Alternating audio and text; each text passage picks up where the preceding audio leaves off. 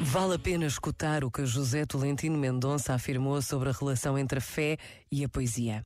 Cada poema é um início, como o estar sempre perante o branco, perante o silêncio, perante o não saber e recomeçar. A fé alimenta-se muito disso, porque a fé não é o acumulado ontem, mas é viver no aberto da esperança e do corpo, do nascer e do morrer, do amor e da fragilidade. E no fundo, a escrita treina-me para a sucessão de começos que a vida é nas suas várias dimensões. Este momento está disponível em podcast no site e na app da RGF.